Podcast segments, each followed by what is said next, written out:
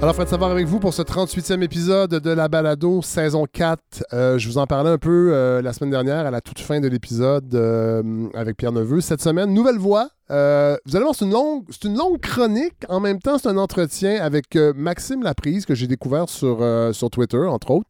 On, j'aimais bien ce qu'il tweetait, entre autres. C'est un étudiant, c'est un doctorant en histoire, spécialiste du Moyen Âge. Euh, et on va, euh, à sa suggestion, on va s'intéresser à la périodicité en histoire. Comment on fait pour déterminer euh, une période, comment elle commence, comment elle se termine, les grandes périodes de l'histoire et les implications aussi sur le, le plan épistémologique. Le genre de chronique, je crois que vous aimez. Moi, en tout cas, c'est le genre de chronique que j'aime offrir à la balado. Donc, on est, on s'éloigne un peu de, des historiens ou les historiennes qu'on entend habituellement qui font un travail exceptionnel, mais qui vont. Ben, exceptionnel, qui font un travail intéressant, j'exagère. Euh, je m'en vais en vacances bientôt, c'est pour ça, là, je suis, je suis guilleré. Mais euh, on va s'éloigner un peu de décortiquer euh, les pharaons ou euh, décortiquer euh, la peste bubonique pour s'intéresser à comment on fait l'histoire, comment on réfléchit à, l'histoire. Euh, ça va rejoindre un peu les cours que j'avais euh, en philosophie de l'histoire. On va peut-être parler de Hegel plus, plus tard, euh, ou à la saison 5 avec Maxime Laprise. Vous allez voir, euh, moi, c'est quelqu'un qui, m'a accroché, puis je pense que vous allez l'apprécier. Alors, c'est l'épisode que je vous offre aujourd'hui. Un épisode, je crois, qui, euh, qui est quand même assez estival, d'une certaine façon, donc qui se, se déguste peut-être bien sur euh, la terrasse avec un euh, Virgin Margarita. Je sais pas si ça existe. Euh, voilà, parce que contrairement aux grands médias, nous, l'été à la balado, on prend pas vraiment de pause. On, fait confiance à l'intelligence des gens et je pense que cet épisode-là en est un bon exemple pour un 16 juillet, puisqu'il sera publié euh, aujourd'hui, 16 juillet. Bien sûr, vous, vous allez l'écouter un peu plus tard parce que je sais, de par les réactions euh, que vous m'écrivez, que souvent vous, vous découvrez les épisodes un peu à rebours. Puis euh, j'en tiens compte maintenant, fait que j'essaie d'être pas trop collé-collé sur l'actualité. Et là, avec, euh, avec cet épisode-ci, avec l'historien Maxime Laprie, je pense qu'on va être bien servi. Alors voilà, je vous, je vous souhaite un excellent épisode. Alors, un nouveau chroniqueur que je crois euh, vous plaira. Maxime Laprise et la périodicité en histoire. Bon épisode.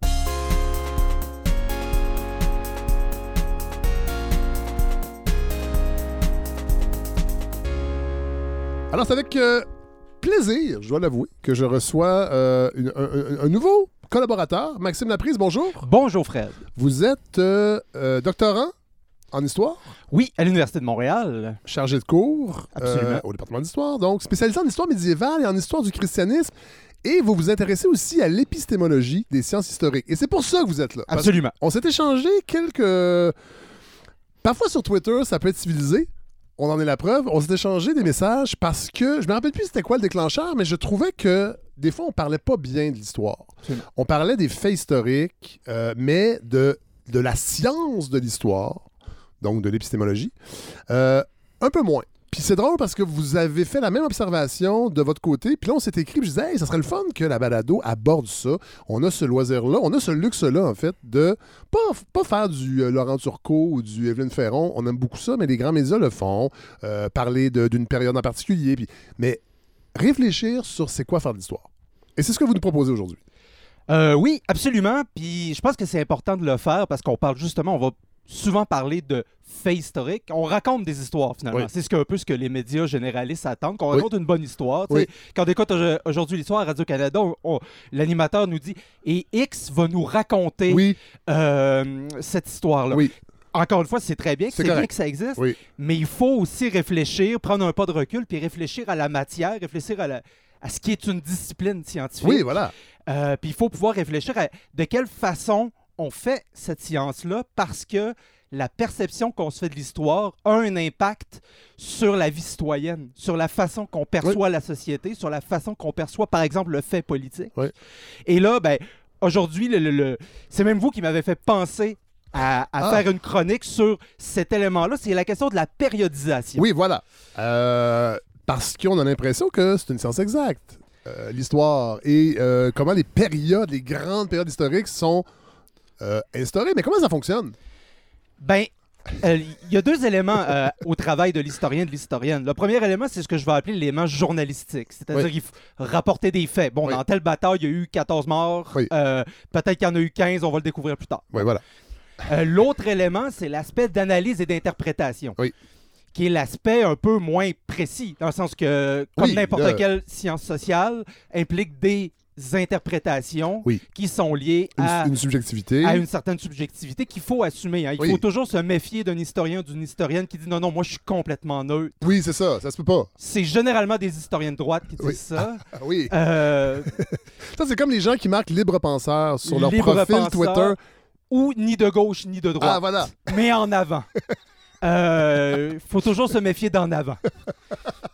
Surtout quand on est, historien. Oui, euh, parfaitement. Et euh, ce qui me fait, euh, ce qui me fait m'intéresser à la périodisation, c'est le 5 mai dernier, le président français Emmanuel Macron Oui. a décidé de changer le nom de son parti pour l'appeler Renaissance. Oui, c'est vrai. Donc en référence à la période historique qui oui, prétendument. Vient marquer le fin du Moyen Âge. oui c'est une période bénie de, Euh, de, de- de renaissance culturelle Ouais, et voilà. scientifique versus un Moyen Âge qu'on présente souvent dans la culture populaire comme sombre, Oui. obscurantiste, ouais, euh, violent. où la lumière est fermée pendant mille ans, Oui, et là, les renaissances arrivent, puis on allume les lumières, puis là, grâce, voilà, aux, grâce aux Italiens. grâce aux Italiens qui découvrent la perspective, puis là, ça chamboule la vie des paysans de savoir que la perspective est arrivée. Ah, mon champ est pas 2D, il est 3D. Euh, voilà, ça a tout changé. Et crétail. Puis, euh, Oh, je sais pas ce que je sais pas ce qui se passe avec moi. Je fais des personnages maintenant. Je suis pas bon pour les personnages, euh, je suis désolé. là. Euh, je suis pas, euh, je suis pas Charles Beauchamp, je peux, je peux pas avoir des voix rigolotes.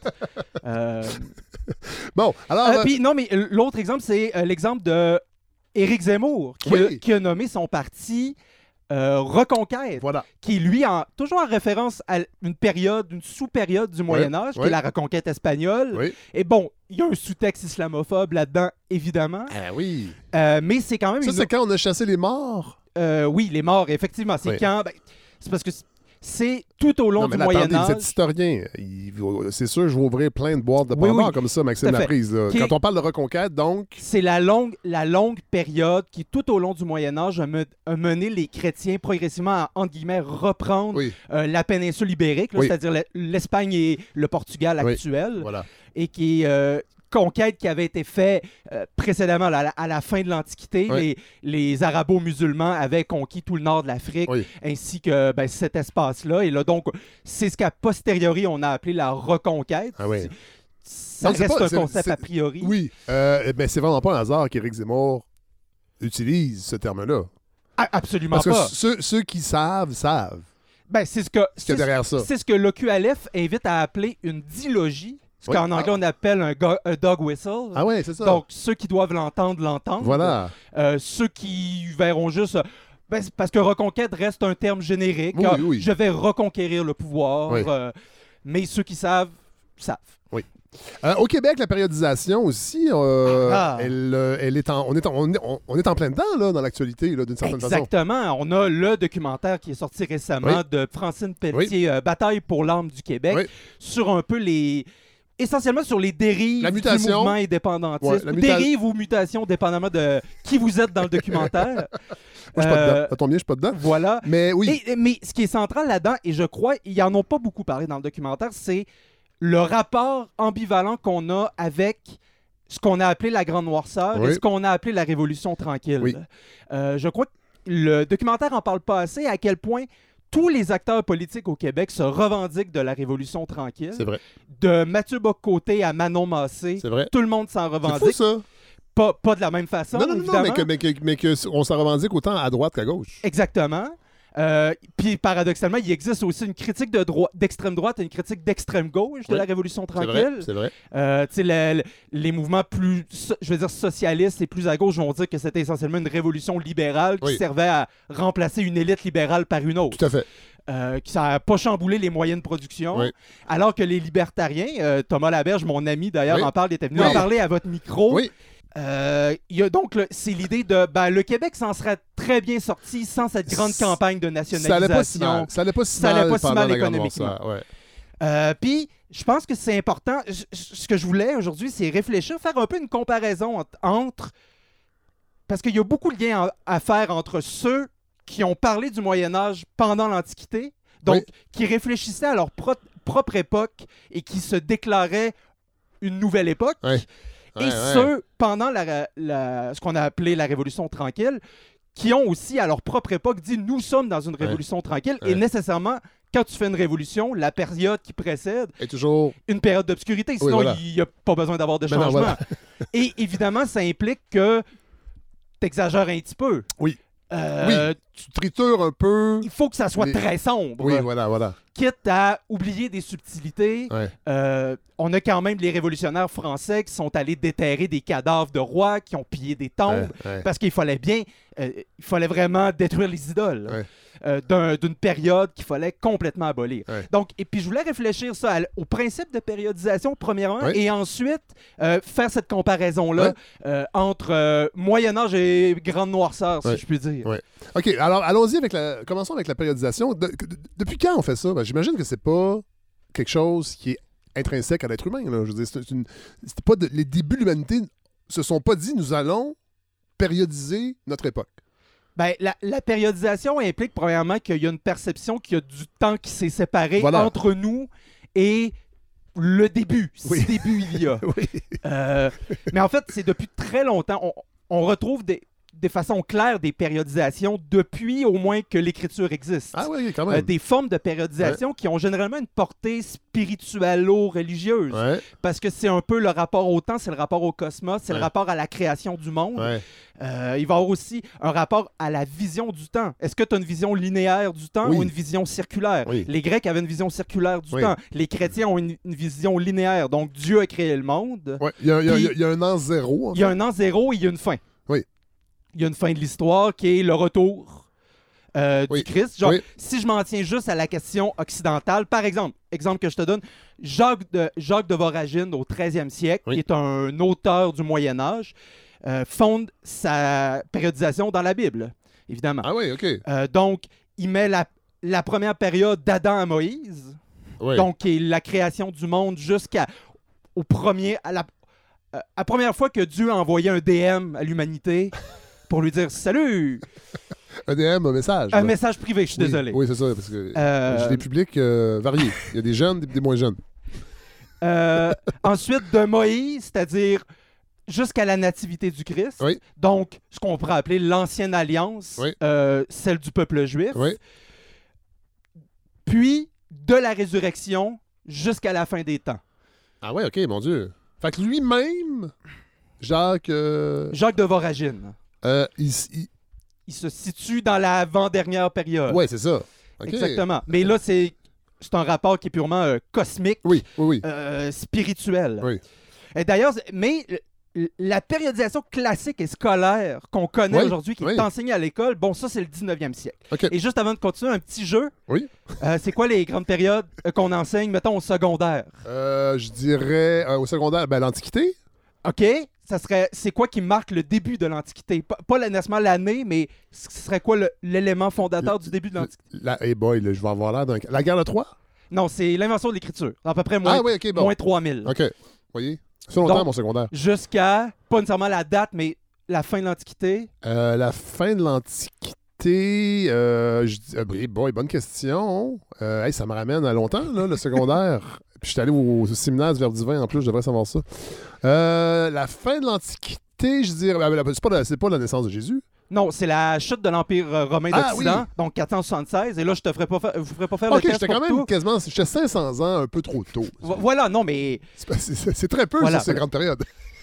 OK, Et- après? Et, là, et après, bon, ben là, je, je vous ferai pas faire toutes les dates, là, mais après, on aurait euh, je- je- allez-y. le Moyen-Âge, Ah oui, OK, ça commence. Ah oui, Oui, le, le, donc- le Moyen Âge commence de tout façon... de suite après. la- Je pensais qu'il y avait une période, il y avait un buffer entre les deux. Ben, je vais revenir. Mais de façon académique, Ouais. donc on a Antiquité, Moyen-Âge de 476 à 1492, à Ouais. peu près découverte de l'Amérique, euh, ou chute de Byzance, Oui. c'est un autre débat. époque moderne, 1492 à 1789, Ouais. Et après, époque contemporaine, qui est l'époque dans laquelle on Fait que la, la Renaissance, c'est pas une, une époque, euh, c'est un peu comme une, une sous-section Ah de l'époque moderne. Mais certains vont en faire une, une distinction aussi. Mais c'est à peu près la. la périodisation classique qu'on apprend au secondaire, qui est la périodisation qui a été mise au point au 19e siècle en Ah, quand France. même, ouais. Puis la périodisation, c'est essentiellement une, une invention de pédagogue. Oui. Parce que si tu veux enseigner quelque chose, il faut que tu le structures. C'est ça. Donc, il faut que tu l'organises en chapitres dans un manuel. Oui, cela dit, euh, Maxime, il faut qu'il y ait un consensus entre historiens. Parce que chacun pourrait décider de faire varier une période ou un autre ou la subdiviser. Oui, mais à, à cette période-là, au 19e siècle, on n'est pas encore dans ce système collégial. De, s- le, la- Mais qui a l'autorité de périodiser l'histoire? c'est ceux qui publient des livres. Et donc, c'est ceux qui obtiennent des mandats des ministères pour publier bon, des livres, des manuels scolaires. On a le fameux livre d'Ernest Lavis, qui est un peu le qui est devenu la Bible du récit national français Ouais. euh, et qui a été publié, tu sais, qui est, publié pour la première fois en 1801, mais Ouais. il va être republié jusqu'en 1950 Ah, quand même, hey boy. et qui va devenir la Bible euh, du nationalisme français aussi, parce que il faut comprendre que Lavis dit dans son manuel Tu dois aimer la France parce que la, na- la nature l'a faite belle et parce que l'histoire l'a faite grande.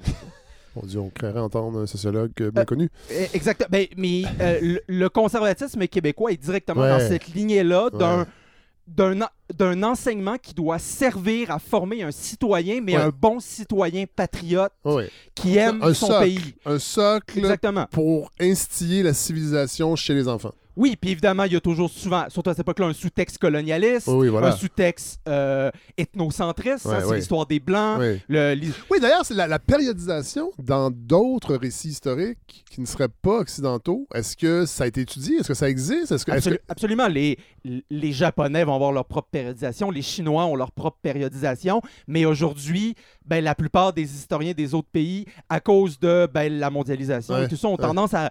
ont repris euh, la périodisation occidentale. Et ça a notamment été le cas au Japon au cours du 20e siècle, quand on s'est mis à, à se calquer sur la périodisation occidentale pour soi-même se présenter comme un pays digne de l'Occident. Oui. Je veux dire, regardez, nous, on est digne d'accéder à être un pays, euh, Ouais. un pays Ça, industrialisé. c'est avant ou après Hiroshima? C'est avant. C'est Non, euh, non, non, mais c'est parce au que... 19e siècle avec les la naissance des États-nations puis la modernisation. On va, on va notamment avoir au Japon, on va dire, regardez, notre Moyen-Âge, on a eu des samouraïs. Ouais. C'est comme les chevaliers en Occident. Ah, oui, je fait que nous, on a, comprends. on a Ah, pas ouais. vécu le même parcours que vous. Fait qu'on est un peu comme vous. Ah, ouais, Fait que ouais. nous aussi, on peut devenir une puissance impérialiste. Ah. Puis euh, C'est intéressant. on, on fait partie de votre gang. Euh, donc, on on- juste le rapport à, à l'histoire ici, on a un rapport qui est civilisationnel Ouais. et qui est aussi profondément politique. Ouais. Euh, donc, c'est ça pour Charles Seignobos, Seignobos pardon, qui est l'un des grands de l'histoire au 19e siècle, qui est souvent présenté comme l'un des fondateurs des sciences historiques. L'objectif de l'histoire est de rendre l'élève capable de prendre part à la vie sociale et d'accepter les changements nécessaires et d'y et d'y contribuer dans l'ordre. Ah, mais c'est quand même... euh, ça va au-delà de juste Oui. comprendre d'où on vient. On a quand même l'idée de formation à la citoyenneté, Oui. euh, si je puis dire. Mais oui. Euh, donc, et c'est, et c- mais ce qu'il faut comprendre, c'est que la, la construction par période va sûrement, euh, souvent imposer une vision téléologique de l'histoire. Je dis pas théologique, mais Non. bien téléologique, c'est-à-dire que c'est la science des fins. C'est-à-dire que les peuples auraient une forme de destinée. Oui. C'est-à-dire tout ce qui s'est produit portait en soi pas, ce euh, qui devait se produire C'est pas un la peu la pensée de Gell, ça? Sur le, Absolument. le- le sens de l'histoire? C'est exactement ça. Mais là, on est plus dans l'idée que les peuples ont une destinée qui Ah, leur est ouais. pas, qui leur est propre. Ouais. C'est-à-dire que même pour un, un Seignobos qui est, pas, qui est un républicain, euh, qui n'est pas un royaliste, Ouais. euh, vu que l'amour du Moyen Âge était lié au, au royalisme, mais même lui, il va dire, ben même dans ces périodes que même moi, je ne suis pas un fan, on peut aller piger Ouais. des choses qui font la grandeur de la France. C'est là qu'on Ouais. la naissance des grands personnages comme Jeanne d'Arc, euh, des personnages comme Charles Martel, qui sont, oui, ça reste le Moyen Âge, mais c'est des grands noms qu'il faut glorifier aussi pour faire la gloire de la France. Et chaque période est venue pour ce que devait devenir la France, qui était un peu le, le, le phare de, ouais. des droits de l'homme, Ouais, euh, des droits de Des l'homme blanc. Des mais- grandes idées humaines. Exactement. Ouais. Puis on le retrouve un peu, euh, cette théologie-là, on la retrouve dans le conservatisme québécois. Euh, quand on lit Mathieu Bocoté, il l'écrit, là, c'est pas moi qui fais de la surinterprétation, il écrit noir sur blanc. le- la destinée, c'est l'indépendance. Et tout devait mener Ouais, ouais. à l'indépendance du peuple québécois. Ouais. Le peuple québécois, éternelle victime, qui va, qui va naître, renaître de parmi ses Ouais, cendres. ouais, ouais. Donc là, on a vraiment quelque chose qui est quasi judéo-chrétien. De, de- de la résurrection qui va mener au fin dernier, puis à, à l'utopie euh, québécoise, louisianaise. non louisianaise. Non. Louisianaise, ouais, c'est ça. Donc voilà, c'est donc cette na- naissance-là de la périodisation vient aussi avec un rapport ambivalent et, le- et là je vais y venir avec le Moyen Âge, Oui. euh, qui est euh, la Révolution française Ouais. s'inscrit dans un rejet du Ah Moyen oui, Âge. ok, c'est ça. Oui. Parce que Oui, c'est la, la France des rois, c'est Oui, la oui. France euh, qui est dite féodale. Bon, Oui, ça, oui. c'est un débat. Oui, oui. Et de l'autre côté, aussi, le mouvement romantique, Oui. qui, au contraire, s'in- s'inscrit dans une espèce de, de regret du Moyen-Âge. Pas nécessairement pour ce qui est composé, mais l'idée d'un. Attendez, le mouvement romantique, à quel niveau? Au niveau littéraire ou, Oui, euh, euh, c'est souvent un mouvement littéraire Oui. et artistique. Oui, donc, voilà. c'est un mouvement d'artistes. Oui. Mais qui vont exprimer une forme de regret pour le temps jadis, une Ouais. forme de nostalgie pour un temps où les choses étaient plus simples, étaient plus belles, l'homme était plus près de la nature. Euh, Dans le fond, c'est- dans le fond, c'est un conservatisme artistique. Moi, je le dirais comme ça. Je suis pas, je, je suis pas un spécialiste d'histoire de l'art, donc Ouais. peut-être qu'il y a des spécialistes d'histoire de l'art qui vont me taper un truc. Écrivez-nous. Euh, oui, voilà. Mais il y a l'idée d'un regret d'un temps qui apparaissait plus Ouais, simple ouais, et plus près de la, na- plus près de l'ordre naturel des, Des choses. choses, ouais. Ouais. Euh, c'est intéressant.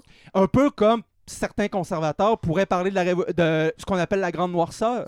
C'est oui, il y avait des problèmes, mais au moins on parlait français, on était blanc, on est, toutes les choses étaient bien à leur place. Euh, les, ch- les, les, chants- les gens gueulaient pas trop. On était bien. Les gens tra- travaillants. travaillant. T'sais, Il y avait des problèmes, mais on était bien. Puis euh, les gays restaient dans leur placard. On les appelait les invertis Oui, voilà. Ou, Monsieur le curé. Ouais, ouais, voilà. non, non, mais. Oui, non, non. Non, mais tu sais, porter des robes, chanter. Oui, Bon, ouais, voilà. On, on les- on salue les, les, les évêques qui nous écoutent. Mais euh, la périodisation est restée aujourd'hui parce qu'il y a quand même un élément pratique qui est, comme n'importe quelle science, il faut euh, structurer Oui. et, et- et classifier. Oui. Tout comme un biologiste pourrait pas dire, ben ça c'est la tête. Non.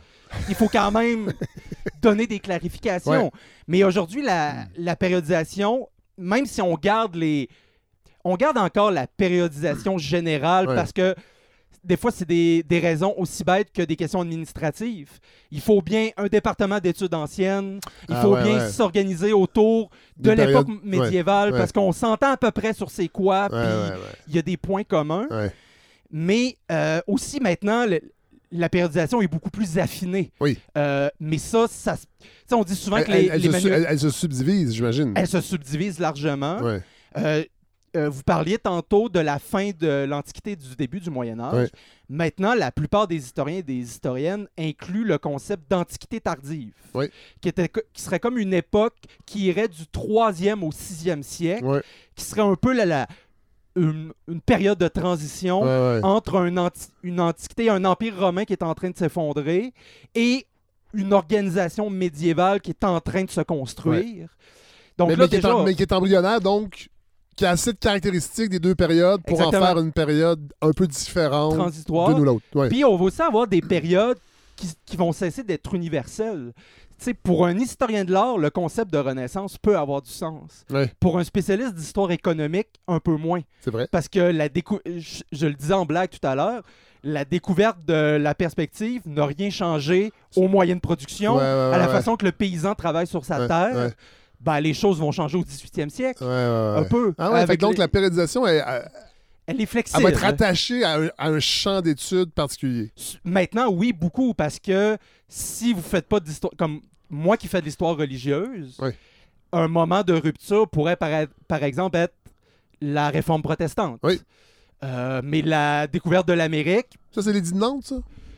Ou c'est après, ça? non, euh, ça c'est plus tard, Edith Nantes, c'est euh, pour régler les conflits de religion Ah oui, en France, ça. qui est donc Je subséquent. garoche euh, des concepts historiques qui me, gra- qui me, Voilà. qui me, qui me restent de mes mauvaises études. Non, non.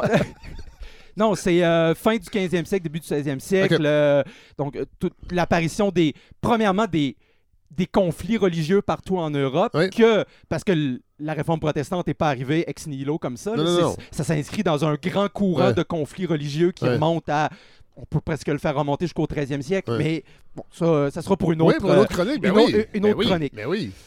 Euh, et euh, le gros problème, mais le gros problème de la périodisation, c'est qu'elle en vient à réifier des périodes. C'est-à-dire, on dit Moyen Âge à quelqu'un dans la rue. attendez. ah oui, je suis réifier. désolé. Chosifier, c'est-à-dire les rendre comme une, une entité indépendante et uniforme Ah ouais. qui donne. le- Tu sais, le Moyen Âge, dans la version académique, c'est 1000 ans. Oui. Ça empêche des choses en Oui. 1000 ans. Mais si je vais dans la rue, je dis. Et dans les faits, c'est pas tout à fait Milan. C'est encore un autre débat, euh, mais tu sais, par exemple, il, y a les- il va y avoir les partisans de ce qu'on a appelé le long Moyen Âge. Oui. Euh, on a Jacques Le Goff, Oui. qui est un grand historien médiéviste, qui est mort. Ça se peut même que, que vous ayez des J'ai un livre de lui ici, ouais. Allez-y, allez, continuez. Et j'ai déjà, j'ai déjà, j'ai d'ailleurs utilisé un livre de lui pour faire cette chronique qui s'appelle Faut-il vraiment euh, diviser l'histoire en tranches?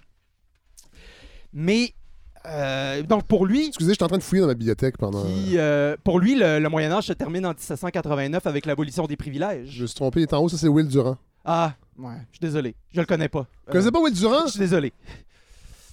L'apogée de Byzance, la civilisation islamique, rien de moins. Ben, c'est un sujet très intéressant, mais je ne Ouais. le connais pas. L'âge de la foi, c'est On- la grande collection. On salue la foi. Oui.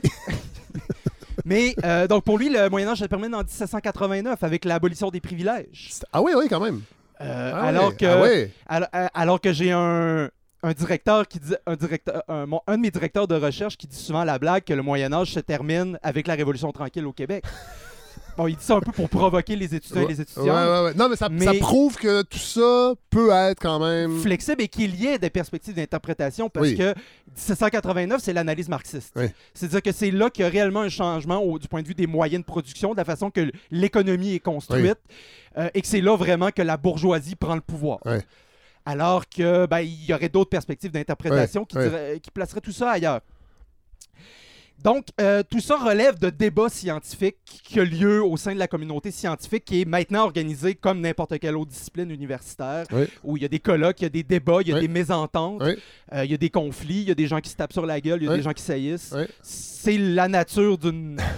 mais mais c'est important de le dire qu'il y a des débats au Oui, sein de la oui. communauté scientifique parce que, ben, premièrement, une science où il n'y a pas de débat, c'est une science morte, Oui. ou c'est une religion, quoique même au sein de la Non, religion, non, il y a non, des mais vous débats. avez raison, Maxime, euh, la prise de le dire, parce que pendant la pandémie, évidemment, on parlait pas d'histoire, on parlait de sciences exactes. Mhm.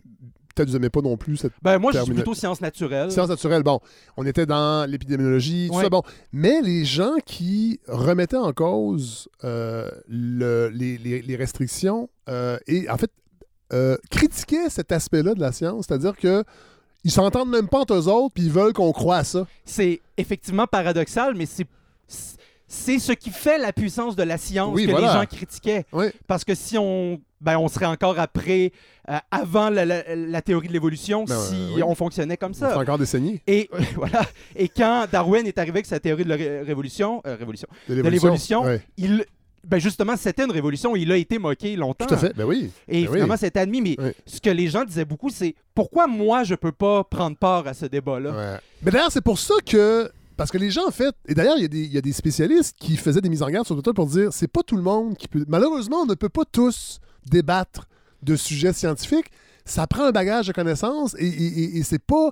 C'est pas, pas que les gens peuvent pas prendre part à la discussion, mais il y a quand même des spécialités avec des champs d'études qui viennent avec ça, qui sont aptes Ben, c'est à la, débattre. C'est la question de la reconnaissance des expertises. Voilà. Euh, c'est dire qu'une formation académique puis une expérience te donne une légitimité dans, Ouais. dans ton domaine, Ouais, voilà. tout comme un menuisier avec 20 ans d'expérience est plus compétent que moi pour juger de ce qui est à faire sur une table. Voilà. Euh, et je reconnais son expertise. Voilà. Euh, donc voilà. Et donc, la science de l'histoire est traversée par ces mêmes débats-là. Oui, puis le problème, c'est que quand on présente au niveau scolaire, tu sais, euh, je voulais, je voulais donner l'exemple. Euh, dernièrement, il y a deux astrophysiciens euh, français, Oui. Jean-Marc Bonnet Bidot et Thomas Lepelletier, qui ont publié un livre qui s'appelle Big Bang, Histoire critique d'une idée, chez Oui. Folio. Oui. Et il dit, ils disent, on n'est pas contre l'idée du Big Bang, on vous dit, voici qu'est-ce qui ne fonctionne encore pas dans la Ouais, théorie du Big Bang? ouais, que la théorie du Big Bang, c'est pas quelque chose qui est, c'est pas une religion, c'est pas quelque chose qui est absolu puis qui est Non. arrivé comme ça. C'est quelque chose qui a été construit et au sein duquel il y a encore des trucs qui fonctionnent pas, il y a encore des détails où on n'est pas certain. Mais il y a beaucoup de choses qui fonctionnent, a on n'est pas capable de s'en débarrasser. Exactement. de cette notion-là. Donc, pour l'instant, c'est ce qui fonctionne le mieux. Voilà. Et jusqu'à ce que quelque chose fonctionne mieux, on, on le garde. Voilà. Mais il y a encore des trucs qui collent pas. Euh, Puis ouais. c'est correct. C'est correct de le dire. Ouais. Tout comme en épidémiologie, il y a des Mais incertitudes. C'est drôle parce qu'il y a quelques années, il y avait le boson de Higgs. Qui Exact. avait, qui- le boson de Higgs. Oui, dont avait- maintenant l'existence a été démontrée. Oui, mais ça, à l'époque, les gens disaient c'est ce qui nous manquait Ouais. pour que la théorie du Big Bang fonctionne. Ah, là, j'avoue que ça là, va au- au-delà de mes Mais compétences. là, il y a une nouvelle personne, que vous Oui. me dites qu'il y a un livre même qui vient de sortir, qui dit non, il y a encore des choses. Non, mais c'est intéressant. Ça prouve que faut rester, la, la science est- évolue. Exactement. Tout le temps, tout le temps, tout le Mais temps. quand on la présente à l'école, euh, généralement au secondaire, on prend. On met pas l'accent sur les débats, Ouais. mais bien qu'il y ait beaucoup de théories de l'éducation qui invitent les profs de sciences à mettre davantage Ouais. l'accent sur les débats scientifiques et moins sur voici ce qui est dit. Ouais. C'est un autre débat. c'est intéressant. Euh, mais euh, mais c'est la même chose pour l'histoire. Euh, bon, premièrement, tous les livres scolaires ont 20 ans de retard sur la recherche dans toutes les disciplines. C'est un Ah, peu ben une oui. blague qu'on dit à l'interne, mais il y a mais toujours ça, un, un décalage entre la recherche et les manuels scolaires. Évidemment. Mais euh, le temps qu'il y ait un appel d'offres pour des nouveaux Voilà. manuels, les corriger, avec après ça les discussions entre les anglos et les franco pour savoir Ouais. qu'est-ce qu'on met là-dedans. Ah, c'est trop conflictuel. Bon. Et là, ben, l'histoire continue d'avancer. Fait que quand le livre sort, Mais il est déjà maintenant. euh, c'est encore la coursière qui est la Bible au secondaire. Ah, ouais. Puis, ben, je tout mon respect pour la coursière, Oui, oui. c'est pas ça la question. C'est un, grand historien, Jacques Lacourcière, Oui. un grand historien d'histoire du Québec. Mais il y a des nouveaux trucs qui ont été écrits Ouais, aussi. ouais. Euh, par exemple, à l'époque de la coursière, bien qu'il il leur, il leur ait accordé une certaine place, les Autochtones n'avaient pas Ouais, encore non, une place ça, importante On a- on dans le récit national. Ouais. Maintenant, il y a beaucoup d'historiens et d'historiennes qui font l'effort. euh, Ouais. les- des jeunes profs, notamment à l'Université de Montréal, il y a Catherine Larochelle, qui est Oui. spécialiste des. Autochtones, euh, qui, elle, travaille à temps plein là-dessus. Mais c'est beaucoup des jeunes, des jeunes chercheurs. Ça, va changer. Ça va changer, mais Cela dit, il il y a faut, toujours un décalage. faut que la volonté politique Oui. Et là, ça, suive cette volonté qui, qui- qui ne peut pas rester qu'académique. Il faut qu'elle se matérialise dans des décisions. Et là, et généralement, on, quand on- les gouvernements on dirait, parlent- on dirait que je suis pas optimiste à ce niveau-là. généralement, quand les gouvernements parlent d'histoire, ils parlent de récit national. Oui, voilà, Euh, ils parlent pas de la science ayant pour objet euh, la réflexion et l'analyse des non. événements passés. tout à fait. On, est, on est tellement là-dedans là, depuis On quelques est mois avec la Dans un récit qui doit être fixe et uniforme et qui doit justement être un socle civilisationnel sur lequel est basée la connaissance des étudiants et des ça. étudiantes. Mais qui doit pas trop être mobile Non. et qui doit pas trop être critique. On a toute la critique sur le Critical Race Theory aux États-Unis, qui est en fait une réflexion de la place du racisme dans l'histoire américaine. Ouais. Donc, qui vient en- en- qui devient une critique du récit officiel Ben oui. aux États-Unis Oui. et donc théorie contre laquelle les conservateurs américains se sont insurgés Oui. Parce qu'ils venaient, Ici aussi. euh, oui, mais ici Parce qu'on a peur, non, mais on a peur que ça, Ici, ça ici, on va, arrive oui, ici. on va parler de wokisme Oui, oui, c'est plutôt, oui, mais c'est la même chose. C'est on a peur de ces gens qui vont venir déconstruire le, et on va même les accuser de vouloir et ça me fait toujours rire réécrire l'histoire. Puis Et détruire l'Occident. oui, non, mais évidemment qu'on réécrit l'histoire, c'est Ben oui. notre travail. Oui. Ça sert Oui. à- c'est pour ça que c'est une science parce qu'on va à tous les jours on réécrit l'histoire parce qu'on ah ben cette interprétation là peut-être peut-être pas euh, Ouais. mais ne prenait pas en compte tel ou tel événement. Ouais. C'est comme si on accusait Darwin d'avoir réécrit la biologie. Ouais, ouais, oui, il le fait parce que c'est comme ça que ça fonctionne une science. Euh, donc ça me fait toujours rire cette accusation. Vous voulez réécrire Ah oui. Non, ce que vous nous accusez, c'est de vouloir réécrire le récit. Oui. Voilà. Euh, c'est ça qui vous embête. Ouais. Cette semaine, j'ai publié un truc sur Twitter Oui. qui disait euh, Est-ce que quelqu'un a des articles Eh sur, boy, oui, j'ai vu. sur, sur le, le rapport mythique qu'on a euh, aux Des- Anglais comme méchants colonisateurs Et que les Français. les- les Français auraient été des bons Ouais. colonisateurs. Ah ouais. Et c'est un débat qui est beaucoup euh, revenu euh, pendant le débat sur Montréal en tant que territoire non cédé. oui, oui. Et le débat beaucoup aussi sur les pensionnats autochtones, où on vient nous dire ben, c'était les Anglais, ça. Oui. C'est- Ottawa, c'est les Anglais, Ouais. c'est pas les Québécois, puis c'est pas les Français. Ouais. Déjà, c'est intéressant parce qu'il y a une identification entre les Français et les Québécois. Moi, Oui. je me considère pas comme un Français. Non, mais ça, c'est fou, ça, parce que j'ai vu évidemment l'en- l'enfilade qui s'en est suivie sur Twitter. Après, après- puis là, vous demandez à des Canadianistes. Qui- Et, et là, les gens. les gens qui sont pas en histoire savaient pas que c'était les gens qui s'intéressent à l'histoire. Ben, les spécialistes d'histoire du Québec et du Canada Voilà. s'appellent des Canadiens Voilà. comme moi, je suis un médiéviste. Oui, c'est ça. Euh, non, mais, euh, mais c'est intéressant parce que les gens se sentaient profondément attaqués. Oui. Puis, ben, Et je- il y en a un qui a même dit OK, c'est ça, vous, êtes sub- vous recevez des subventions pour créer un récit, une histoire selon vos Oui. vos, Bon, vos- alors que vos je suis, caprices. je suis médiéviste, je voulais juste lire un texte pour le fun Oui. chez nous un vendredi soir. Non, mais ça. Je n'étais pas en train de démolir le a- Québec Il n'y a contemporain. plus rien qu'on fait pour le fun sur Twitter. OK? je, le- je le dis souvent, dire que les framboises, ça goûte bon, ça peut virer en insulte en moins de 25 minutes. Oui, oui, oui. Donc, comme je disais, c'est un peu ça le problème de la périodisation, c'est qu'il vient figer l'hi- l'histoire. Ouais. Donc, la Révolution tranquille, c'est ça, elle est comme ça et Ouais. c'est fini. Ouais. Le Moyen Âge, période d'obscurité, des dragons, des chevaliers, puis on se bat avec des épées en mousse. C'est ça le Moyen Âge et c'est fini. Donc, il faut agir, il faut faire preuve de prudence Oui. avec la périodisation, Oui. puis euh, se méfier, puis c'est un peu ce que les historiens et historiennes disent toujours, il faut se méfier des périodes figées, mais la périodisation en elle-même a un intérêt parce qu'elle nous permet euh, de réfléchir sur la simultanéité. Oui. Donc, deux choses qui se passent à 10 ans d'intervalle, pas dans la même région, peuvent avoir un lien structurant, structurel, Ouais. même s'ils ne sont pas liés dans l'immédiat, mais il y a peut-être une structure supérieure, ouais, quelque chose de plus puissant au-dessus, Ouais. qui permet d'expliquer ces deux phénomènes-là. Donc, deux, euh, deux, deux seigneurs médiévaux qui s'engueulent sur une terre. Euh, au fin fond de l'Allemagne puis au fin fond de la France à 10 ans d'intervalle, ils se sont jamais parlé, ouais. mais on a un système qui s'appelle la féodalité, qui est un rapport avec la terre, euh, qu'un seigneur remet une terre à son vassal. Donc là, il y a une pertinence de dire que là, on est dans une période qu'on peut appeler la période féodale, qui est une période avec un rapport particulier à la propriété et à la terre.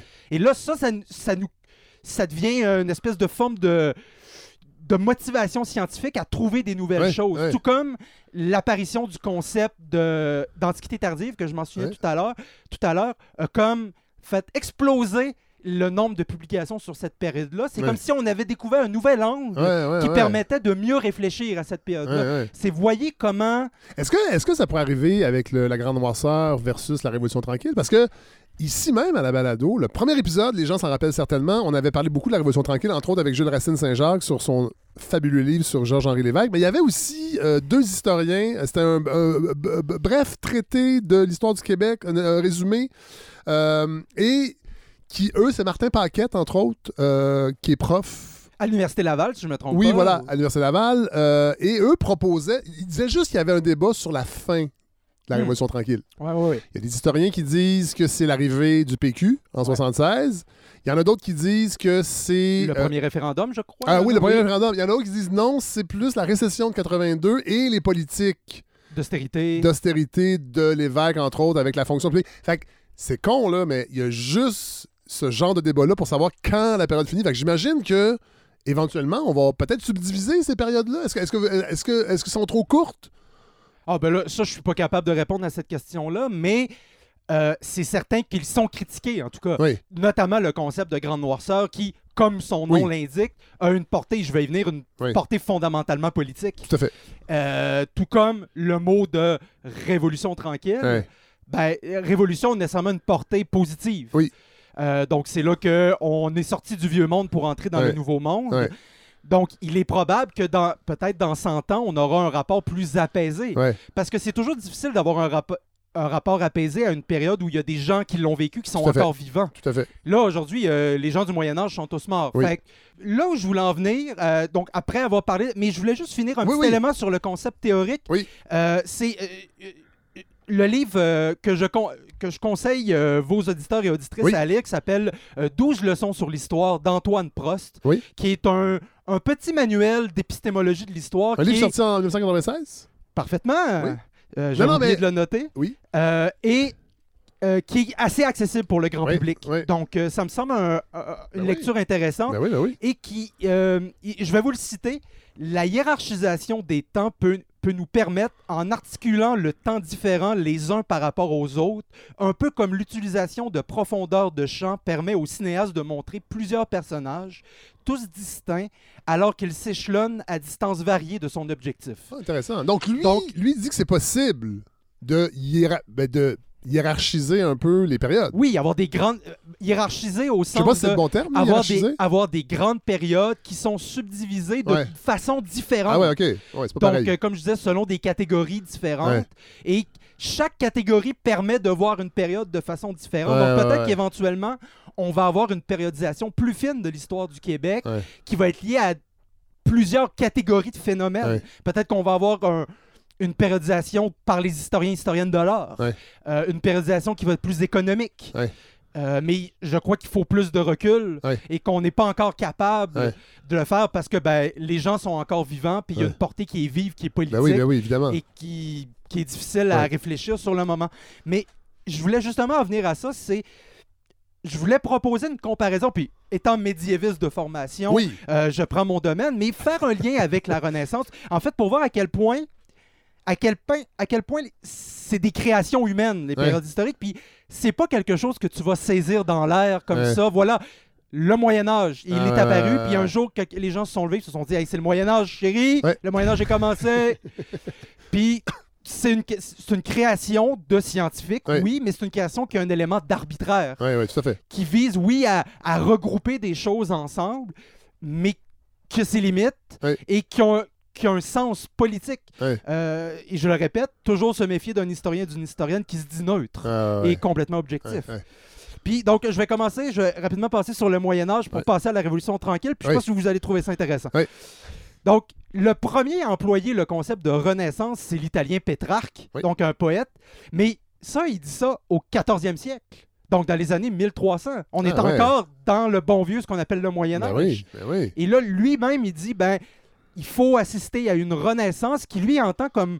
Il entend, il entend pas ça comme une période historique, il entend ça comme un, ce qu'on a dit souvent à l'école, qui est un retour aux, aux auteurs de l'Antiquité. Des auteurs comme Aristote, Cicéron, Ouais. et tous des auteurs qui ont... Mais c'est ça l'affaire, c'est que ces auteurs-là ont tous été lus au Moyen Âge. Ouais. Ils, ils étaient présents au Moyen Âge, ils ne sont pas apparus comme ma- par magie à la Renaissance.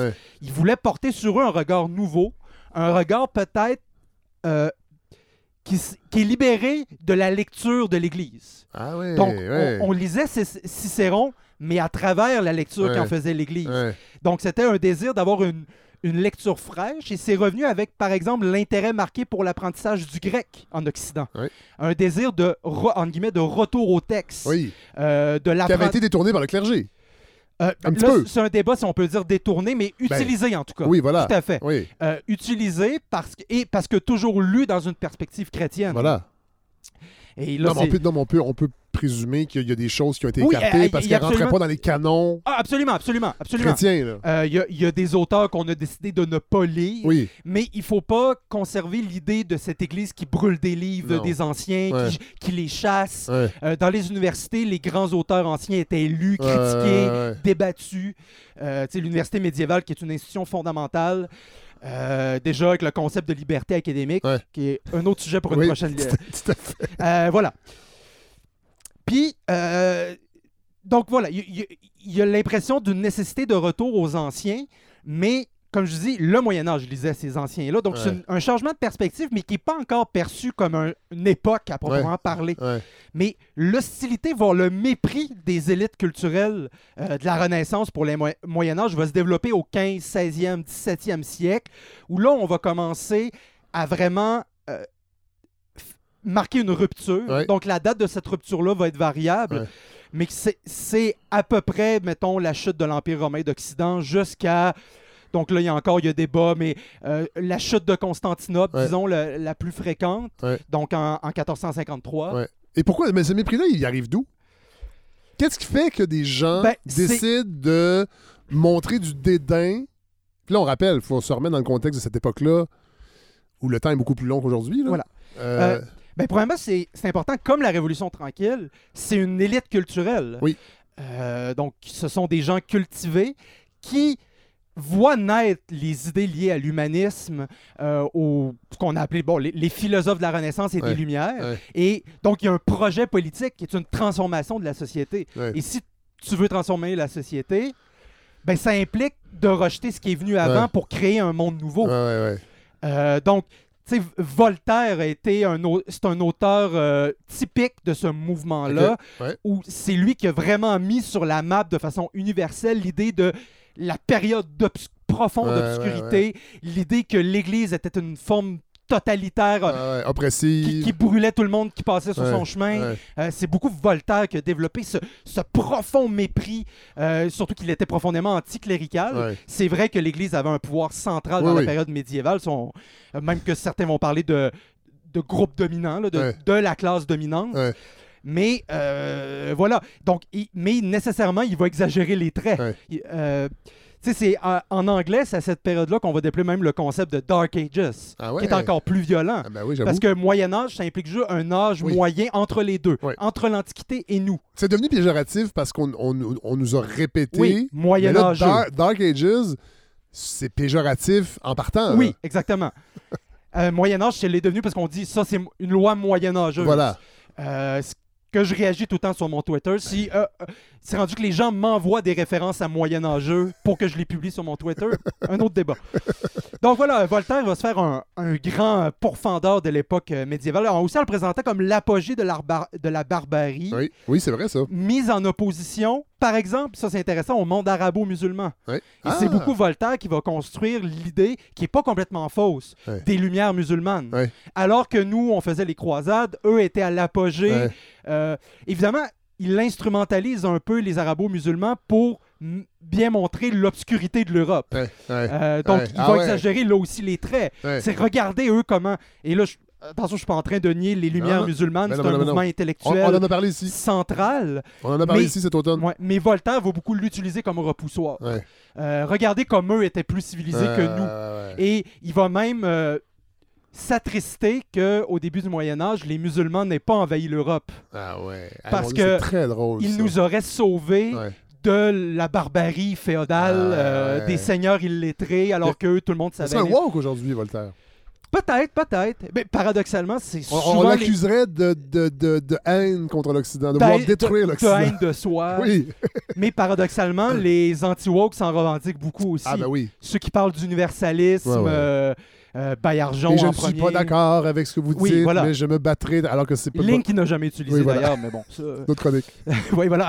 Sur les fausses chroniques, de, les fausses citations de l'histoire. Oui, c'est intéressant ça. Euh, Donc, le discours de Voltaire sera largement repris par les révolutionnaires français, qui Ouais. évidemment, là, en font un projet politique euh, littéral. Ouais. C'est-à-dire qu'il faut rompre avec le monde ancien.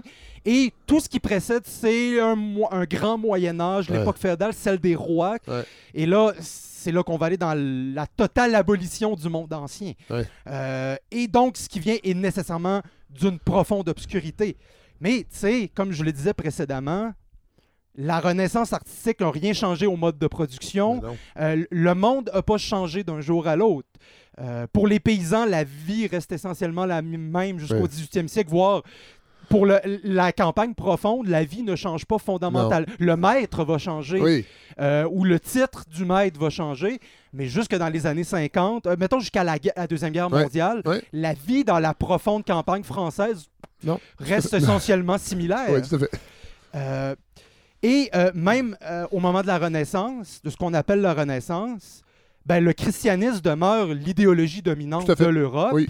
Euh, même au moment de la réforme protestante, oui, il y a une- il y, a de nouvelles églises qui émergent, des luthériens, des calvinistes, oui. mais même dans ces communautés-là, l'Église demeure l'institution dominante. Ouais. Oui, c'est plus le pape, Non, non. mais c'est le pasteur, et c'est la communauté des chrétiens. L'idée religieuse est encore très présente. Tout à fait. Et ça, c'est important de le souligner. Les Lumières, qui se présentent comme un héritière de point de vue idéologique de la Renaissance, donc ce retour aux idées anciennes, le retour à la démocratie grecque, par Ouais, exemple, ouais. c'est le discours d'une élite libérale, Oui. d'une nouvelle élite libérale qui émerge, qui est la- bon, ce que les marxistes ont appelé la bourgeoisie, ce qui peut porter plusieurs termes, ce que je vais appeler élite libérale, qui, qui amène, un, oui, des concepts démocratiques, mais qui vont rapidement se retourner contre ceux qui vont revendiquer une réelle démocratie, Oui. par exemple. Euh, et rapidement, Les esclaves, euh, ben, les dans les esclaves Caraïbes, entre notamment, autres. Non, mais ça- la Révolution française n'a pas touché. exactement, les- ben, il va y avoir une abolition de l'esclavage, Oui, mais qui ne fera pas long feu. non.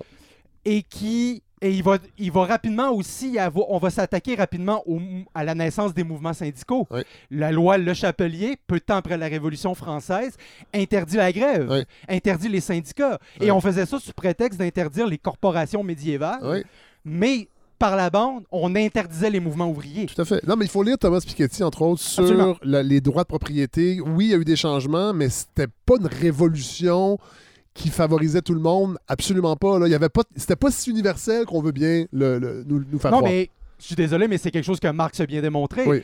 Quand, quand les révolutionnaires disent liberté, égalité, fraternité, Ouais. Ma- Marx se moquait beaucoup de ce slogan-là parce Ouais. qu'il disait oui, pour vous, Oui, Pour ça, vous. c'est ça, pour toi puis tes 400 amis, c'est ça.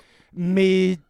Donc, vous, entre vous, vous êtes dans la liberté. Ah ouais. Tout comme une gang de milliardaires entre eux vont parler de, de droit à la propriété. Puis- Mais un réel peuple libre, peut-être que c'est plus complexe Oui. que ça. Oui. Donc là, Oui. je rentrerai pas Autre dans chronique. les wokeries. Autre chronique. Euh, et aussi, il faut noter que le Moyen Âge, c'est beaucoup plus complexe que ce qu'en a fait les Lumières.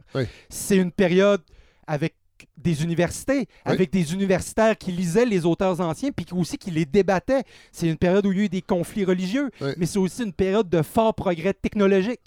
Euh, évidemment, dans la perspective des Lumières, des progrès agraires, ça apparaissait comme dérisoire face au, à la raison Parce que c'était pas des paysans. c'était pas des paysans, mais l'apparition de la charrue, c'est une révolution industrielle Tout à fait. qui a permis de nourrir beaucoup plus de gens. Et contrairement à ce qu'on a souvent dit, il y a somme toute assez peu de famine au Moyen Âge. Ouais. Du moins jusqu'au euh, au changement climatique des 13, 14e, 15e Ouais, la, la siècle. petite glaciation. Ce qu'on appelle effectivement la petite période glaciaire. Mais depuis le début du Moyen Âge, il y avait un réchauffement climatique. Lié en plus avec des développements technologiques et une explosion euh, du monde urbain, a permis je veux dire, les, les mentions d'épidémies dans la première moitié du. euh, d'épidémies et euh, de famine dans la première moitié du Moyen-Âge euh, disparaissent presque complètement Ah, des ouais. documents. Ouais, Ben, On dit souvent à la blague que le paysan du Moyen-Âge vivait mieux que l'ouvrier du 19e Ouais, siècle. Euh, parce que au moins il y avait un rapport patriarcal sur la terre. C'est-à-dire que le Seigneur avait l'obligation minimalement. Et attends, je ne veux pas faire dans l'idéalisation. La non. vie était extrêmement pénible au Moyen Âge. Oui, Euh, mais... mais, la vie est pénible pour bien- plein de gens aujourd'hui. oui, exactement. Et là, peut-être que la, pa- la pénibilité était plus généralisée. Oui, Mais le Seigneur avait quand même des obligations versus Ouais. euh, ses soumis. Ouais. Obligations qu'un boss du 19e siècle n'a pas. ouais, ouais. Toi, Non, c'est tant que tu- tant, même. tant euh, que tu viens travailler le matin, si tu meurs la nuit, moi j'en ai huit dehors qui attendent. Tout à fait. Ouais. Je m'en sac. Alors que le Seigneur a l'obligation d'entretenir des espèces de services publics, un Ouais. moulin Ah, ouais. euh, qui appartient à tout le monde, une terre commune. Euh, Il y a, le, il y a le, le cimetière qui doit être entretenu. Cimetière qui est généralement le lieu où les célébrations ont eu euh, lieu au Moyen Âge. C'est difficile à imaginer pour nous. Mais les marchés ont lieu ce- dans le cimetière. Oui. Ça, Donc- ça veut dire que ça va changer éventuellement quand on va se rendre compte que les cadavres peuvent causer des maladies. Puis là, on va déplacer les cimetières, mais Oui, oui, voilà, tout à, fait. à cette époque-là. euh, Puis on a la pratique aussi au Moyen Âge de vider les cimetières Ah oui? euh, pour les renouveler. Ah, ben oui. Euh, c'est pas important de toute façon. Ce qui est important, c'est l'homme. Fait qu'on déplace des euh, bon, Oui. C'est des a- C'est pour ça qu'on trouve beaucoup, beaucoup de fausses communes au Moyen Âge. Ouais, ouais. Puis l'identification des tombes est pas encore fréquente. J'imagine. voilà. Ou du moins, on les a pas retrouvés. Oui. Mais donc, euh, donc voilà. Mais on dit souvent que le 15e siècle, c'est une révolution artistique, mais ce mouvement-là, ce mouvement-là n'est pas arrivé par magie d'un jour à l'autre ex nihilo. Non, non, ouais. Euh, Ah le ouais. Moyen Âge, des ça prend les conditions. le, premièrement, le Moyen Âge a inventé l'artiste, ce Oui. qui n'est pas une Ah ouais. euh, inventé. L'artiste cesse d'être un simple euh, artisan. Ouais. Il devient un artiste, Ouais. comme on l'entend aujourd'hui. C'est Ouais. quelqu'un qui, se- qui dévoue sa vie à la création Ouais, d'œuvres d'art. C'est une création de la deuxième moitié du Moyen Âge, où on commence à voir peu à peu des signatures. Ce qui est une révolution. Le moine copiste, généralement, ne signe pas parce qu'il fait ça pour Dieu.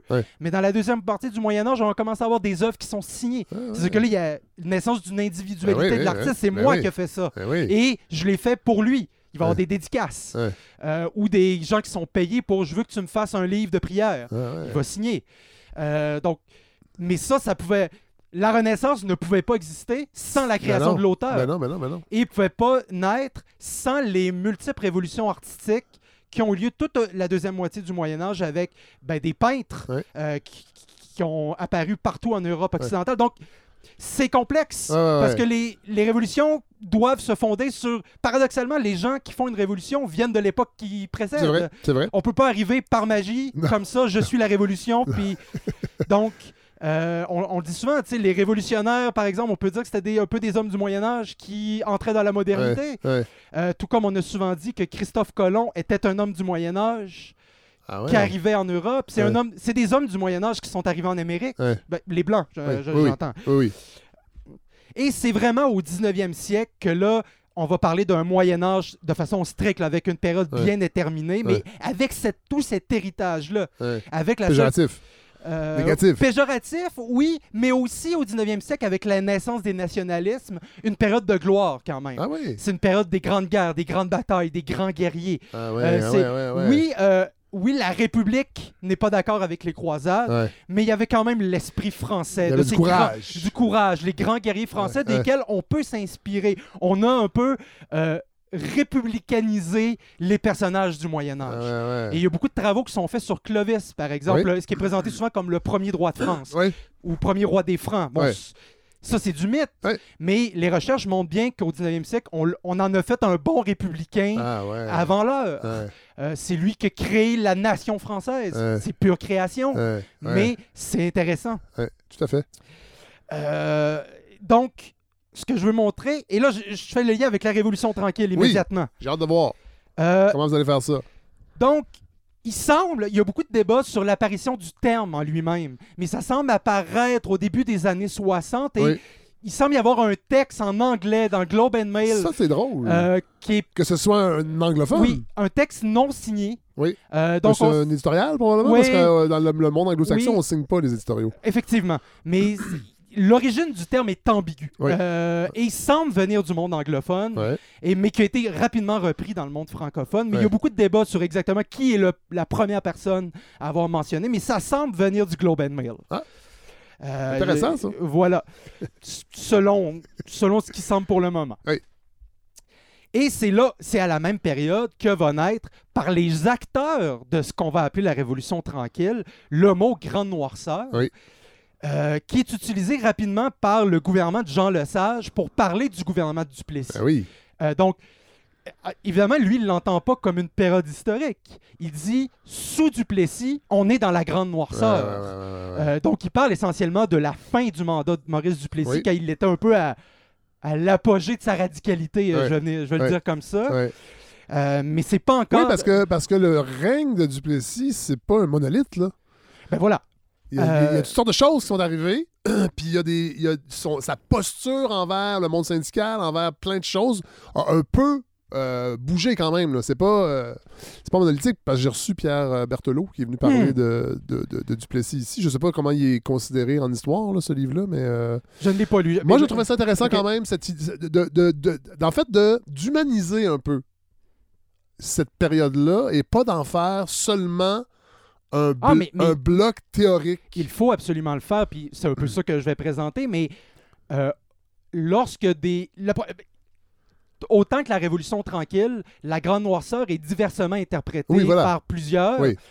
et les premiers à avoir cherché à, à rendre grâce Ouais. à, à la Grande Noirceur, c'était plutôt des gens de la droite. Oui, sauf que... Euh, non, non, attends, euh, j'ai presque fini. Oui, Mais maintenant, la plupart des historiens et des historiennes sont entrés dans la marche et Ouais. ont dit oui, effectivement, il faut critiquer le concept de grande noirceur parce que, ben, nécessairement, la, grande, la Révolution tranquille est née, en, en guillemets, la, la grande noirceur. oui, les c'est ça. gens ont été.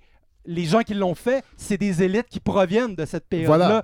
et qui ont, par exemple, bon, l'exemple est le livre de Louise Bienvenue sur Les les, jeunesses étudiantes, non, Ah, euh, ben oui, les jeunesses étudiantes catholiques Oui. qui sont les ancêtres du mouvement étudiant Oui, c'est un terreau qui a incroyable. un à pour plein de gens, marxiste-léniniste, oui. à militants étudiants, Oui, mais à plein de gens aussi oui. qui, après ça, ont fait de la politique active ouais. et des technocrates. Louise Bienvenue, qui est venue à la balado parler des Ouais. collèges classiques et qui disait un peu la même chose, c'est-à-dire les plus grands pourfendeurs des collèges classiques qu'on a entendus, c'est les gens qui n'ont pas aimé le collège classique. Oui, voilà. Ces gens-là ont eu des tribunes Ouais. et ont répété comment c'était dur le collège classique, comment c'était pas bien, mais si on regarde ça sur un- sur une- dans une perspective historique, il y avait du pas bon, mais il y avait du bon. À C'est vraiment intéressant, il faut quand même ne pas l'oublier qui parle quand pour on ça parle de que- quelque chose. La plupart des historiens et historiennes ont cessé d'utiliser le terme grande noirceur Ben voilà. à cause de son caractère profondément péjoratif. Ben oui. C'est devenu un terme plutôt populaire Oui. ou médiatique. Oui. Euh, je sais même pas si, mettons, Radio-Canada l'utiliserait encore. Là, je, je saurais pas dire. Mais euh, donc voilà. Euh, donc peu à peu, le, le, langage Révolution tranquille entre, euh, dans le langage des, des politiciens, tant provinciaux que fédéraux. J'ai un exemple ici, le 23, euh, 28 novembre euh, 63, le député fédéral Jean-Luc Pépin déclare dans le Devoir La révolution tranquille chez les Canadiens français du Québec est surtout une révolte contre nous-mêmes.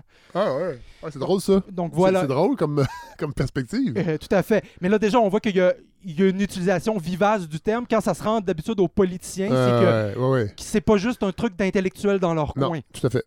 Donc là, on est en 63.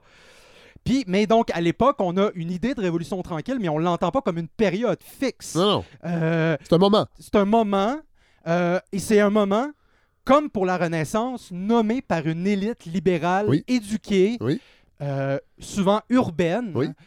euh, donc plutôt montréalaise, peut-être un peu de Québec, mais Oui. essentiellement autour, autour de ces centres-là, Oui. beaucoup autour de l'Université de Montréal. Oui.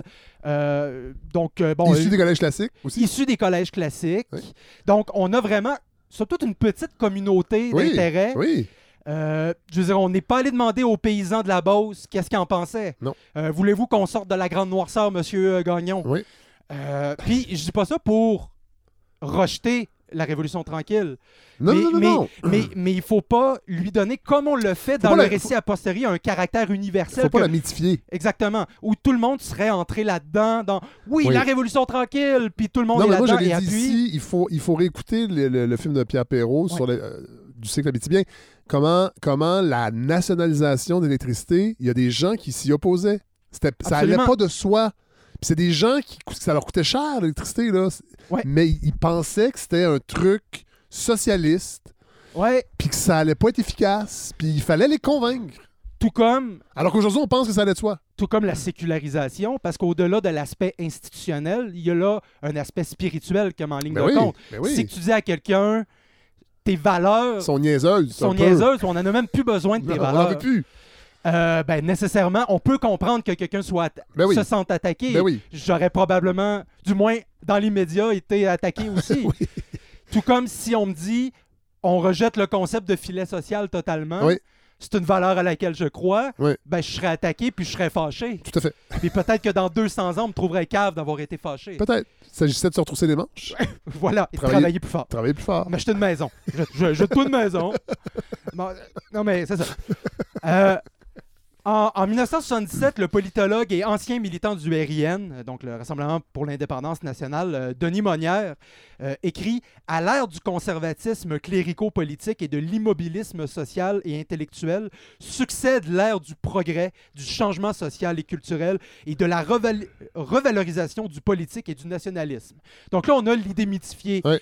Euh, Ouais, de cette grande révolution généralisée à tous les points de vue, ouais. euh, d'un changement en profondeur de la société. Euh, cependant, très bon mémoire que j'ai lu d'Olivier Dixon, un mémoire de maîtrise sur la question, qui fait une, une revue des perceptions de la Révolution tranquille, que pendant les années so- 60, justement, comme tu disais, un grand nombre de protestations ont eu lieu, mais tant à gauche qu'à droite. Euh, oui, la droite catholique euh, ou juste réactionnaire s'y opposait, mais on a aussi les marxistes-léninistes Oui. qui trouvaient que ça allait pas assez loin. Ben oui. Euh, Puis le mouvement marxiste-léniniste a été très important au Québec, on en parle peu, Ben non. mais a été un Oui. acteur de progrès social assez important, Oui. euh, notamment dans les universités. Oui. Et ça me fait toujours rire d'ailleurs qu'on... Et c'est les idées qui ont animé le FLQ aussi, là, en tout respect. euh, Tout et, à fait, tout à en- fait. et- et en tout respect pour ce, que- ce qui a été moins bien Oui. du FLQ, il faut quand même le dire. là. Il y a Oui, eu oui. des attentats, il y a eu, mais reste que c'est un mouvement animé par des idées politiques Absolument, qui Qui était lié... euh, au marxisme-léninisme. A- Absolument. Puis, puis on- je trouve qu'on n'en parle pas assez parce qu'évidemment, on blanchit toujours l'histoire. Puis des méchants marxistes-léninistes au Québec, on n'aime pas trop ça. Fait qu'on n'en parlera pas. Et je pense aussi, Jean-Philippe Warren a écrit un très bon livre là-dessus. mais je pense aussi qu'on n'en parle pas parce que, si je me trompe, corrigez-moi, bien que c'est pas votre période, mais les marxistes-léninistes ont, ont été rarement, euh, marchaient rarement côte à côte avec les indépendantistes.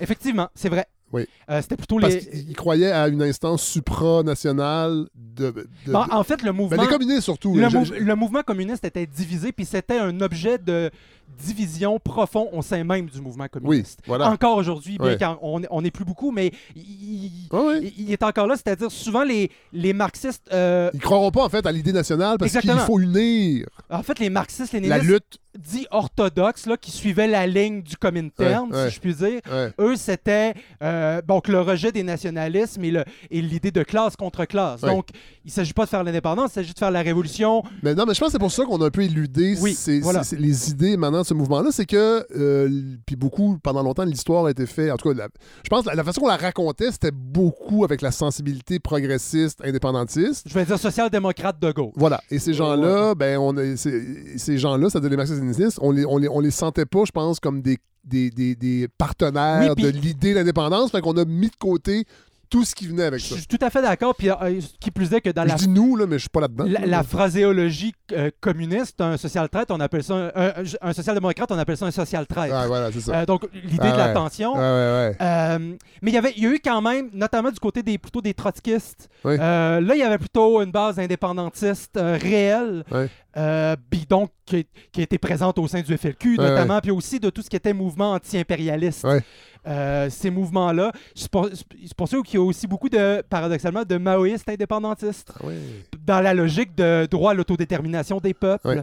Bon, je je suis pas un maoïste euh, moi-même, je suis plutôt du côté des trotskistes, mais euh, le, le mouvement maoïste a donné naissance quand même à beaucoup de politiciens politiciennes Oui. au Québec, notamment Françoise David. C'est vrai? Alain Dubuc?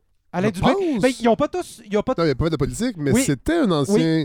euh, Pierre-Carl Pellado qui était Ah ouais, plutôt mon Dieu. qui, qui tournait dans ses. Ouais. Bon, ils n'ont pas tous et toutes bien tourné, hein. Non. euh, Puis c'est drôle des fois que il y en a probablement dans ces gens-là qui qui, qui s- qui se cherchaient plutôt qu'autre Ah, ben chose. oui, oui, oui. Puis c'est bien Euh, correct, c'est large pour faire oui, ça aussi. tout Là. à fait. Mais euh, il y en a qui sont restés, comme Françoise David, qui Oui. sont restés, ben, Ben oui, bien qu'elle Fidèle à ses elle- idéaux elle a de plus des jeunesse. ca- J'imagine qu'elle a plus de cache d'armes dans son terrain. Non. Mais euh, qui est resté quand même dans, euh, dans la justice sociale. Puis, on le voit bien, ce- cet élément de contestation-là, avec la réaction de l'Union nationale en 1966. Oui, Donc, vrai. On voit bien que les projets euh, de Lesage ne faisaient pas l'unanimité. Tout à fait. Euh, Tout à donc, fait. quand on parle d'un projet universel qui touchait tout le monde, il faut faire attention. Euh, Maxime Laprise, et je rappelle qu'en 62, le gouvernement a cru bon retourner en élection. Parce qu'il sentait. En fait, il avait besoin d'un mandat plus fort parce que la révolution tranquille en marche ne faisait pas l'unanimité. Ils ont gagné leurs élections. Oui, Mais quand même, ils ont dû retourner parce que ça, ça allait pas de soi tant que ça. Il y avait besoin d'un mandat un peu plus fort. Fait que ça, ça, ça- faut juste le rappeler là, que ça allait pas de soi, la révolution tranquille, dans toutes les couches de la population. parfaitement. Puis on voit, on voit bien à quel point la périodisation n'est pas neutre. Donc, la- le concept de révolution tranquille est, est la création d'un groupe déterminé dans un contexte social déterminé qui a été repris parce que cette élite-là, ben, c'est devenu elle qui a écrit les livres d'histoire. Voilà. C'est elle qui a été... C'est la clé, hein? écrire les livres d'histoire, c'est pas, c'est pas mal pour asseoir son autorité. Tout comme l'élite libérale euh, républicaine en France au 19e siècle, c'est elle qui a écrit les, les livres d'histoire, donc d'une France républicaine, mais qui s'écartait au 19e siècle quand même de ce qui était perçu comme les excès de la Révolution française. Donc une bonne France républicaine, euh, impérialiste, ouais. ethnocentriste, euh, machiste. Donc, euh, ce qu'on dit souvent, les, droits, le pays, les pays du droit de l'homme avec un petit H blanc euh, chrétien. Donc, c'était tout ce, ce langage-là qui était inscrit dans les livres d'histoire. Et ici, ben, comme je le dis souvent, moi, j'ai bon, gradué du secondaire en 2006. Ouais. Euh, donc, mais j'avais probablement quand même essentiellement les mêmes livres d'histoire que vous. Ouais, ouais, Et c'était essentiellement le biais qu'on pourrait dire était social-démocrate indépendantiste. ouais. Tout à fait. Donc, euh, post, euh, post-premier euh, référendum, puis les profs, c'était souvent des gens issus de la Révolution tranquille. Je, m'en souviens, j'avais une prof d'histoire qui était le cliché, là, une ancienne religieuse défroquée Ah, à- ouais, pour le référendum de 80, qui Ah, enseignait ouais. l'histoire Ouais. et qu'elle nous parlait du de la destinée du peuple québécois à atteindre l'indépendance. Ah, puis, ouais. euh, puis moi, donc, c'était post-95. Ah, Euh, ouais, c'est fou pareil. euh, bon, elle nous disait des trucs qui passeraient, qui n'auraient pas dû passer, là, à mon avis, pour un prof d'histoire. là.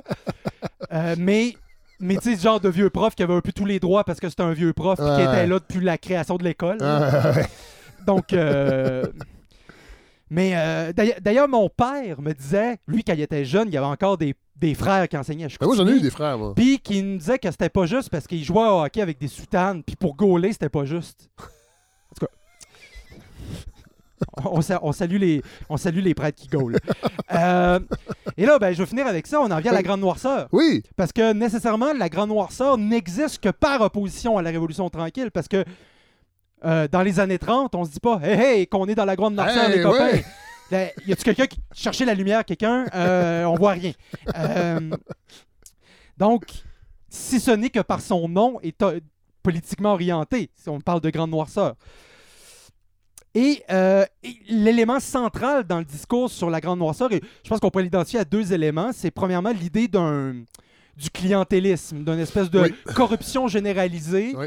et d'un lien constant avec le grand capital, un peu comme le gouvernement marchant main dans la main avec le grand capital, et de l'autre côté, un pouvoir totalitant, totalitaire de l'Église.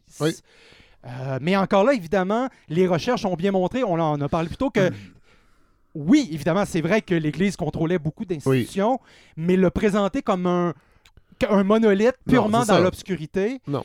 Euh, Mais le père l'évêque. le père l'évêque, mais bon, euh, il y a Non, non, mais on j'en parlais tantôt, je disais fait- qu'il lui était, oppo- Oui. était, un op- était considéré comme un opposant du régime du Plessis. absolument. Et, et- et au sein même de l'Église, c'était quelqu'un qui allait trop loin, qui avait des idées trop libérales. Fait il y avait des tensions. C'était pas. C'est ça. C'est la période de la naissance de ce qu'on peut appeler le catholicisme social. Oui, tout à fait. Donc, c'est. C'est ce qu'on peut appeler un catholicisme de gauche, Oui.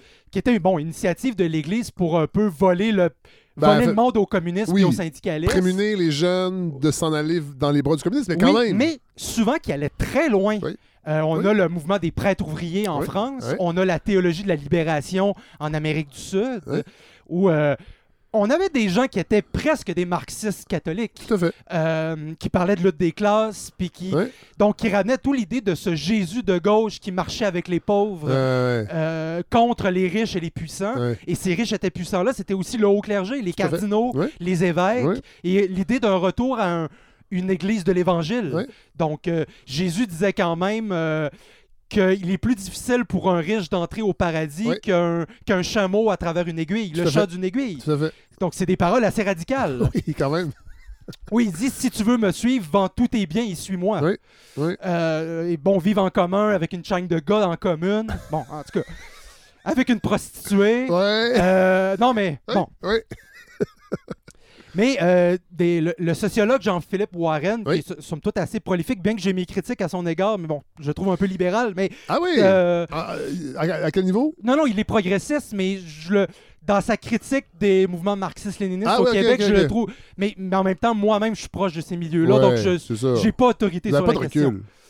Hein? Vous n'avez pas de recul sur les marxistes. Absolument pas, et je ne prétends pas en avoir. Ça, Euh, absolument. Ouais. Mais c'est, mais il- faut, mais là-dessus, il a tout à fait raison. En tout cas, il faut observer au contraire que la religion, par le, par l'entremise de plusieurs organisations euh, catholiques, comme on a dit, l'Action catholique, euh, les jeunesses étudiantes Ouais. catholiques, jeunesse ouvrière catholique. euh, a permis à la société de sortir d'un espèce de carcan conservateur à l'in- à l'intérieur même de Ben oui, l'institution ben de oui, l'Église et qui critiquait l'institution même de l'Église. Euh, donc, il y avait une institution qui était capable de se critiquer elle-même. Oui. On a aussi, euh, c'est tout le mouvement qui menait à la réforme de Vatican II, Oui. qui était aussi actif au Québec, euh, qui était un mouvement progressiste. euh, Qui voulait moderniser l'Église. moderniser l'Église. Ouais. Les cyniques ont fait plein de blagues sur le concile de Vatican II. Brassens a fait une très bonne chanson là-dessus. ouais. Sans le latin, la messe nous emmerde. Bon, euh, euh, puisque, co- comme vous, Fred, je suis un gros, gros fan de Georges Brassens. Ah, bravo. Euh, mais j'ai été fort déçu par le spectacle. euh, les... Si vous- si- si- si- Michel Rivard. euh, vous- ah oui, mais si vous étiez un vrai, vrai fan de Brassens, vous ne seriez pas allé voir le spectacle. Bien vu. Bien vu. Mais euh, je vous en reparlerai. euh, oui, oui, ce serait le fun. euh, Parce que moi, moi, moi C'était. C'était. Georges Brassens, gentil, pas trop anarchiste, Mais pas non. trop les chansons d'amour, Ah ouais. pas trop c'est vulgaire. correct.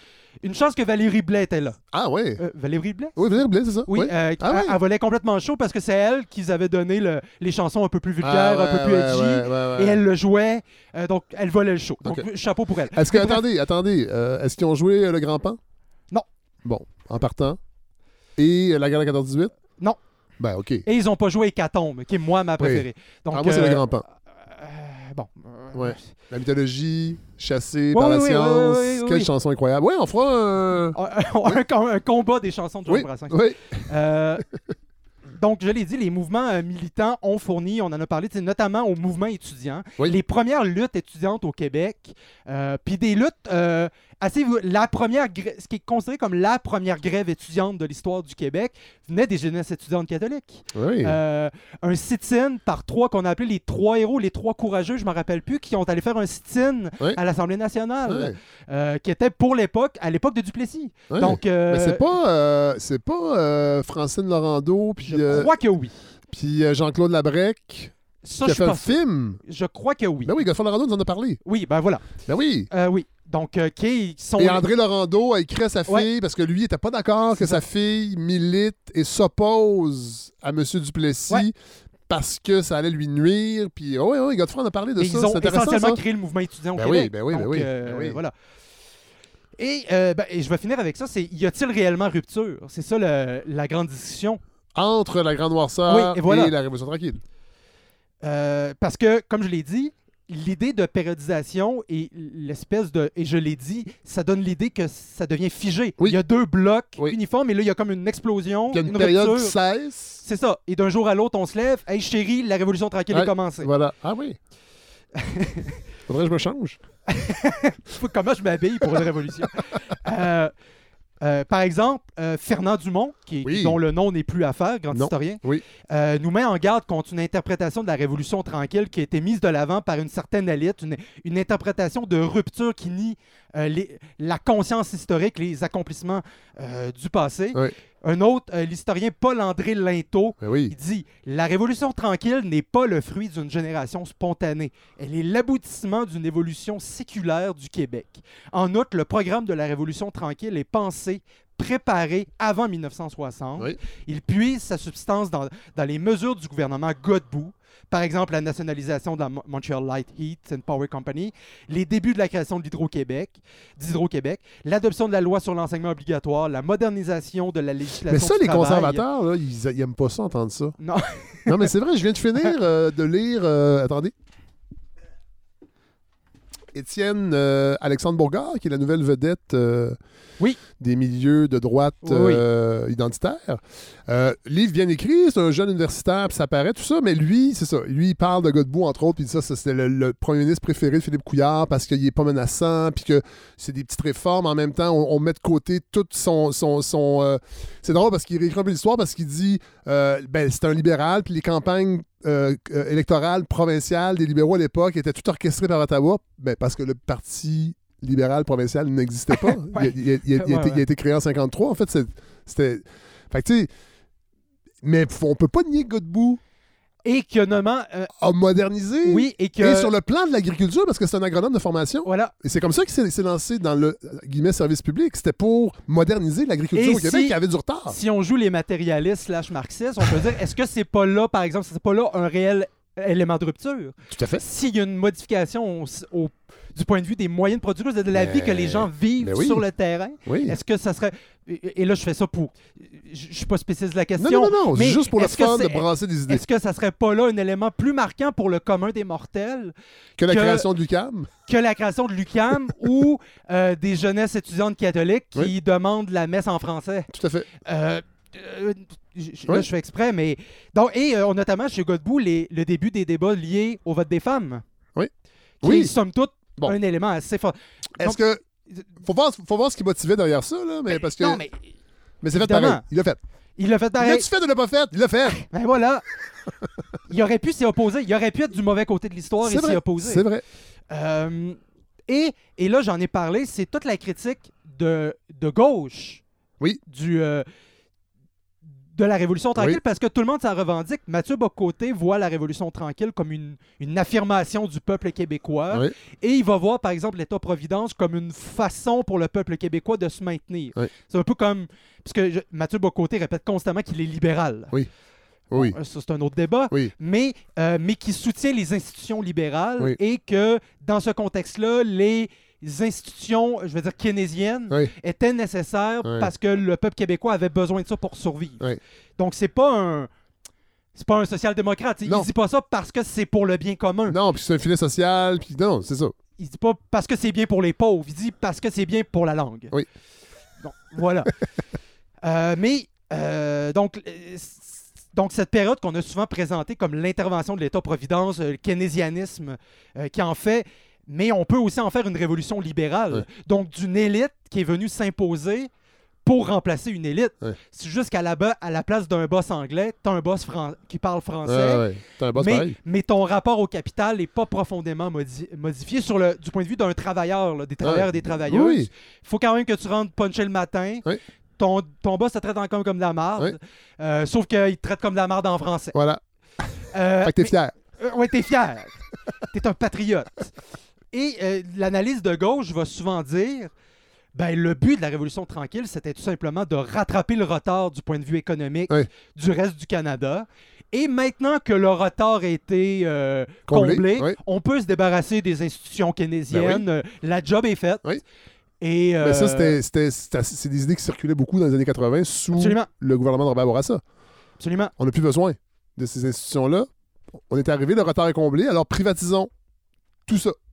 Et ça revient cycliquement. Oui. On est encore un peu là-dedans parce que là, il va y avoir la réforme de la santé. puis on va nous dire, ouais, peut-être que le privé, ça serait intéressant qu'il y ait encore plus de. En tout cas, bon, euh, excusez-moi, Ben, j'ai ben, une euh, autre ouais, non, mais que absolument. j'ouvre. Mais c'est intér- pourquoi je parle de ça? Parce que ça montre à quel point à quel point la périodisation c'est une création humaine. Parce que fait. là, on a des gens de toutes les orientations politiques qui vont se revendiquer des mêmes périodes Oui. et qui vont ou qui vont les critiquer de façon Oui. différente. Oui. Euh, et là, ben évidemment, il y a toute la critique à savoir quand est-ce que ça commence, quand est-ce que ça finit. Je reviendrai pas là-dessus. C'est pas d'un non, intérêt fondamental. Non. Mais ce débat-là existe parce que quand tu débats du début et de la fin, tu débats sur la nature substantielle de ce qui fait cette période-là. Oui. Euh, si tu la places, à- si tu la places euh, au début du premier référendum, ça serait donc un caractère profondément national. C'est Oui, le peuple québécois qui, qui se soulève. Et là, la première- la- l'échec du premier référendum, ça marquerait la fin parce Ouais. que c'est l'échec. Ouais. Et donc, c'est la fin de la Révolution tranquille. Si tu, d'un point de vue économique, ben, c'est intéressant la Ben, perspective. de- tantôt, oui. exactement.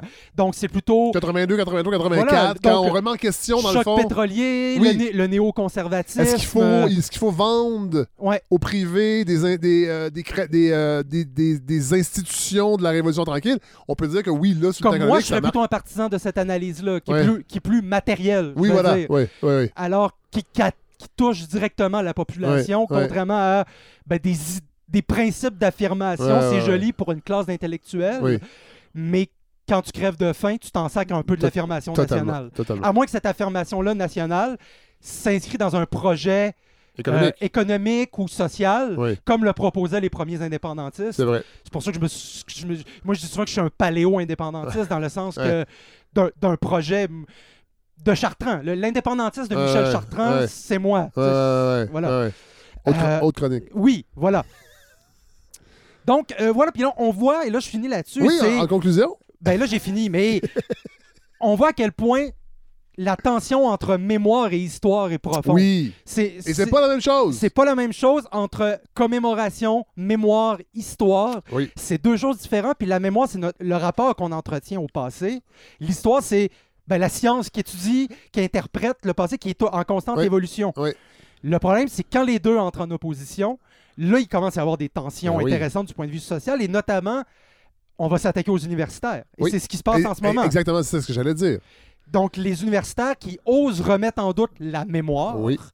là, deviennent des dangers parce qu'ils on dit qu'ils vont réécrire l'histoire. Parce Puis que on l'a oui, vu dans le, c'est ce qu'ils font. au dernier Oui, congrès de, de la CAQ, les propositions de créer des musées exactement. sur l'histoire du Québec. Là, on n'est pas dans l'histoire, on est dans la mémoire. On est dans la Parce mémoire. avoir un récit et, particulier. qui va l'écrire, cette Voilà. mémoire-là? Voilà. Ça sera pas... euh, je donne tout le temps cet, exem- cet exemple-là, elle va être écœurée, mais ça sera pas Catherine La Rochelle à l'Université de Montréal qui Non. va l'écrire. Elle sera probablement pas consultée. Non. Ça va être... On ça sait va, être, qui ça ça, va être Steve La Rochelle, militant Oui, de la CAQ, qui Non, aimait, mais- qui aimait l'histoire au cégep. mais t'oublies son assistant de recherche, Kevin. Oui. Voilà. Excellent, il apporte beaucoup. De... Alors, il faut être prudent. C'est mon message final. Quand Oui. on parle de période historique, il faut cesser de voir des monolithes. Ce sont des constructions humaines Oui. avec lesquelles il faut être prudent. Voilà. Eh ben, Maxime Laprise, merci. La- la glace est brisée. Je rappelle, vous êtes doctorant chargé de cours au département d'histoire de l'Université de Montréal, spécialisé en histoire médiévale. Et là, pour la balado, on va refaire l'exercice. On va parler d'é- d'épistémologie. Comment on fait Absolument. pour faire de l'histoire? Absolument. Prochaine fois, je sais pas encore, je, je vais On verra. parler, mais on verra. Plein de sujets. On, en a, on, a, on a lancé plein de pistes. Merci vraiment. C'était passionnant. Merci, bonne journée.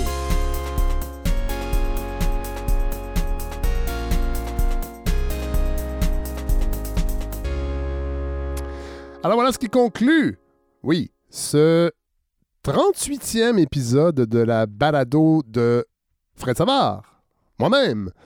Euh, merci à Maxime Laprise, vraiment intéressant. Euh, J'ai beaucoup aimé euh, ce, baptême de feu de Maxime à la balado. On va le retrouver, évidemment, pour d'autres chroniques cet automne. Moi, j'ai envie de le réentendre. Et d'ailleurs, ça m'a inspiré la chanson de la fin. Ça fait quelques, épisodes là, que j'ai pas mis de chanson de la fin. Et là, je vais peut-être ressasser certains souvenirs aux plus vieux. Je vais mettre. je vous offre, en fait, une chanson d'un groupe néo-zélandais qui s'appelle Split Ends, euh, formé au début des années 70, qui a connu un succès. Je dirais un certain succès, pour ne pas dire un, succès euh, plutôt mineur à la fin des années 70, au début des années 80, entre autres avec, euh, avec la chanson I Got You. Mais ils ont aussi eu un autre mini-succès avec euh, la chanson que je vais vous présenter. Fondée par les frères Finn, ben, en fait surtout Tim Finn, mais on connaît plus Neil Finn, et là je parle encore peut-être aux, aux 45 ans et plus, qui par la suite, Split Ends, euh, est devenu Crowded House dans les années 80. euh, avec euh, évidemment la chanson Don't Dream It's Over. Hey now, hey now, don't dream it's over. Une excellente chanson. Groupe australien. Split Ends officiellement groupe néo-zélandais, mais bon, c'est à côté de l'Australie. On n'entend pas souvent parler du rock australien, à part quand on parle des CDC ou d'NXS. Euh, mais il y avait Split Ends euh, auparavant. Donc euh, voilà, chanson, peut-être chanson thématique, oui. La chanson History Never Repeats, Split Ends.